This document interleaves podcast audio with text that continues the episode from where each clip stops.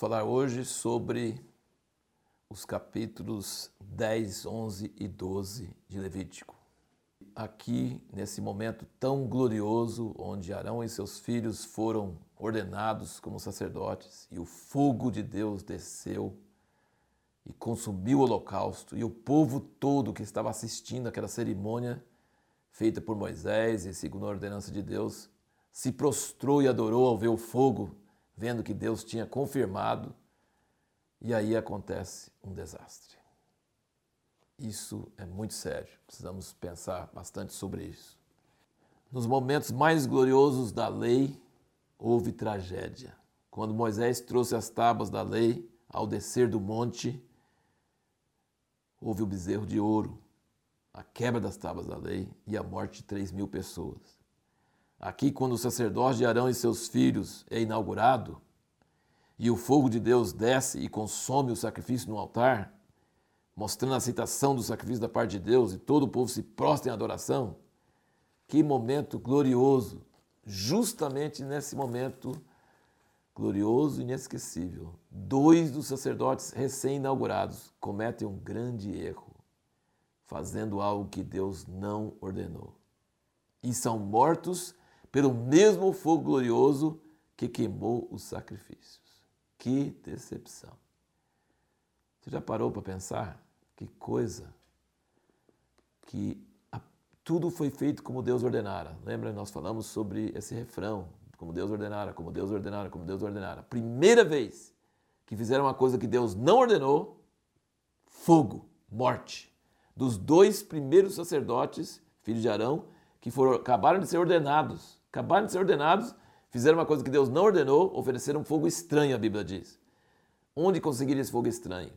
Onde eles entraram? Supõe-se que eles entraram ali no Santo Santos com um fogo que não era do altar, onde eles conseguiram esse fogo. De qualquer forma, era a coisa que Deus não ordenara. E pelo contexto depois a gente percebe que talvez eles estivessem embriagados e estava todo mundo festejando. Gente, maior perigo de um time tomar um gol é logo depois que ele faz o gol. Ele faz o gol, fica eufórico, baixa as defesas, toma o gol. Não é verdade? E assim, quando as pessoas estão glorificando a Deus e há muita presença de Deus e muita glória, é o maior perigo, é a hora mais perigosa. E nós vemos que na lei, sim, nós temos esses momentos gloriosos e logo em seguida uma coisa triste e terrível. Outra coisa importante de você ver nesse contexto é que Moisés, esses, esses filhos de Arão que morreram, eles foram arrastados pelas túnicas e tiveram um enterro ignominioso, vergonhoso. Que coisa! Morrer pelo fogo de Deus, ser arrastado pelas túnicas, sabe? Dá de entender que eles foram arrastados pelas túnicas porque o povo estava com medo, tipo um ebola, uma coisa vai pegar, né? E levaram eles para fora do real e enterraram lá. É uma coisa triste. E aí Moisés descobre que Arão e os outros dois filhos dele não comeram da carne do sacrifício que era para eles terem comido. E ele ficou bravo. Como vocês não comeram quando está ordenado? Eu falei claramente que era para comer. E Arão, a resposta de Arão nos esclarece muita coisa. Ele fala: tais coisas aconteceram comigo hoje, a morte dos dois filhos, que eu não seria, seria aceito diante de Deus eu comer o sacrifício do pecado pelo povo? E Moisés ouviu isso e falou assim: você tem razão. Então, até na própria lei mostra que, que existem razões que podem até justificar um eventual não, cumpri, é, uma não cumprimento da lei.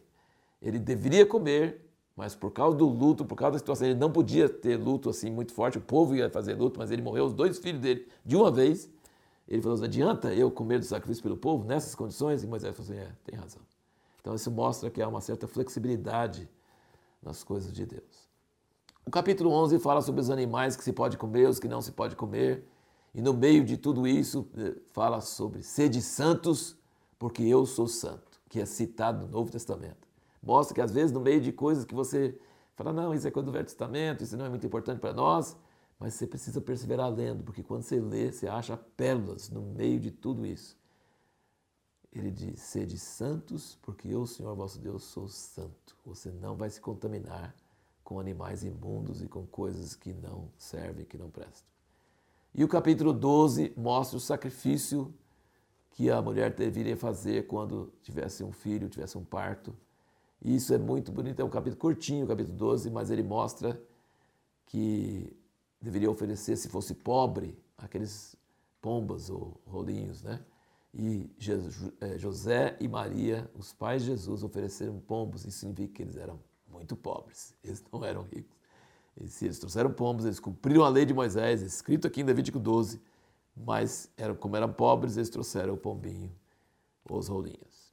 No próximo vídeo nós vamos fazer a seguinte pergunta: o que significa para nós, na nova aliança, essas leis complicadas sobre o leproso? O que fazer, o que, que o leproso tinha que fazer, e como descobrir, como saber da lepra? O que, significa isso para nós no Novo Testamento?